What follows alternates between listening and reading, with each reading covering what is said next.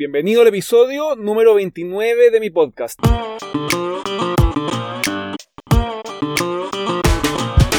Aquí vamos a conversar sobre todas las estrategias, tácticas y herramientas para desarrollar tu marca y crear un negocio aprovechando las ventajas que nos ofrece Internet.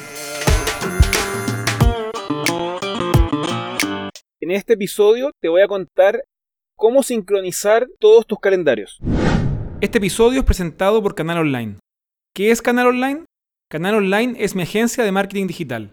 Así que si quieres que mi equipo y yo nos hagamos cargo de desarrollar tu marca y de conseguir más clientes para tu negocio, dirígete ahora a gabrielroitman.com slash canal online para conocer qué podemos hacer por ti y ponerte en contacto conmigo.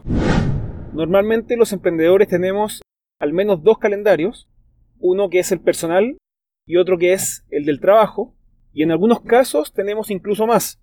Por ejemplo, yo tengo mi calendario de Finbox, mi calendario de canal online, y por otro lado mi calendario personal.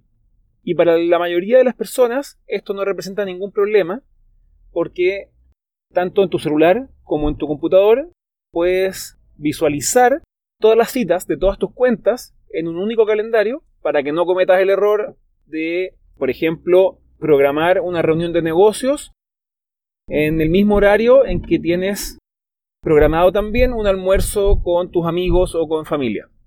Y esta solución es suficientemente buena para que puedas gestionar tu propio tiempo. El problema surge cuando estás liderando un equipo de personas y les compartes tu calendario para que puedan ver cuándo tienes tiempo disponible y cuándo no.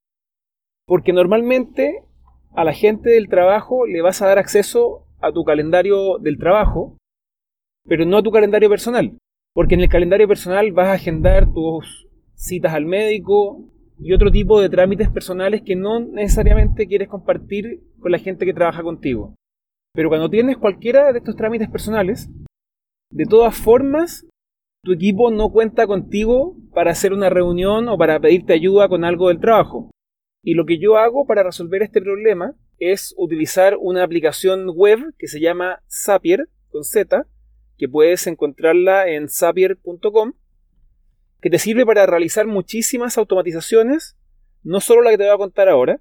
Así que si es que te motivas a probarla, te recomiendo que la navegues un poco y descubras qué otras cosas puedes automatizar que te ahorren tiempo. Pero puntualmente respecto de los calendarios, lo que yo hago es programar en Zapier que cuando en cualquiera de mis calendarios se genere una nueva cita, un nuevo evento, en los otros calendarios se cree un evento en el mismo espacio de tiempo, pero en vez de copiar el título de la cita original, que se reemplace por el título de ocupado. De esta forma, si en mi calendario personal me agendo una visita al médico, tanto en mi calendario de canal online como en mi calendario de Finbox, se va a crear un evento que dice ocupado y de esta forma mis equipos saben que no disponen de mí durante ese periodo de tiempo. Incluso en mi caso es súper útil porque si es que tengo una reunión de trabajo en Finbox, necesito que el equipo de canal online sepa que no estoy disponible y viceversa. Para hacerte la vida más fácil y no describirte cómo hacer esto solo con audio, te voy a preparar un video que voy a subir a YouTube y voy a compartir el link en las notas de este programa explicando exactamente cómo lo hago para que tú puedas seguirlo paso a paso. Te recomiendo verlo antes de intentar hacerlo por tu cuenta, porque hay un truco que tienes que implementar para que no se genere un loop infinito en que si tú creas un evento en una cita, se genere en el otro calendario el evento con el nombre ocupado y esto gatille nuevamente en tu primer calendario otro evento ocupado y se estén así replicando sin terminar. Además, con la cuenta gratuita de Zapier puedes crear hasta 5 automatizaciones y si tienes solo dos calendarios, vas a necesitar crear solo dos automatizaciones.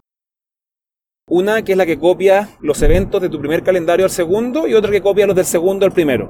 Por lo que puedes resolver este problema sin gastar ni un solo peso. Recuerda que si no quieres perderte los siguientes episodios del podcast, lo mejor que puedes hacer es registrarte con tu correo electrónico en gabrielreutmann.com y te voy a escribir con el link a cada nuevo episodio. Nunca te voy a enviar más de un email a la semana y todos mis correos tienen el link para suscribirte por si en algún momento decides que ya no los quieres seguir recibiendo. Así que ahora que termina este episodio, dirígete de inmediato a gabrielreutmann.com y regístrate con tu correo electrónico.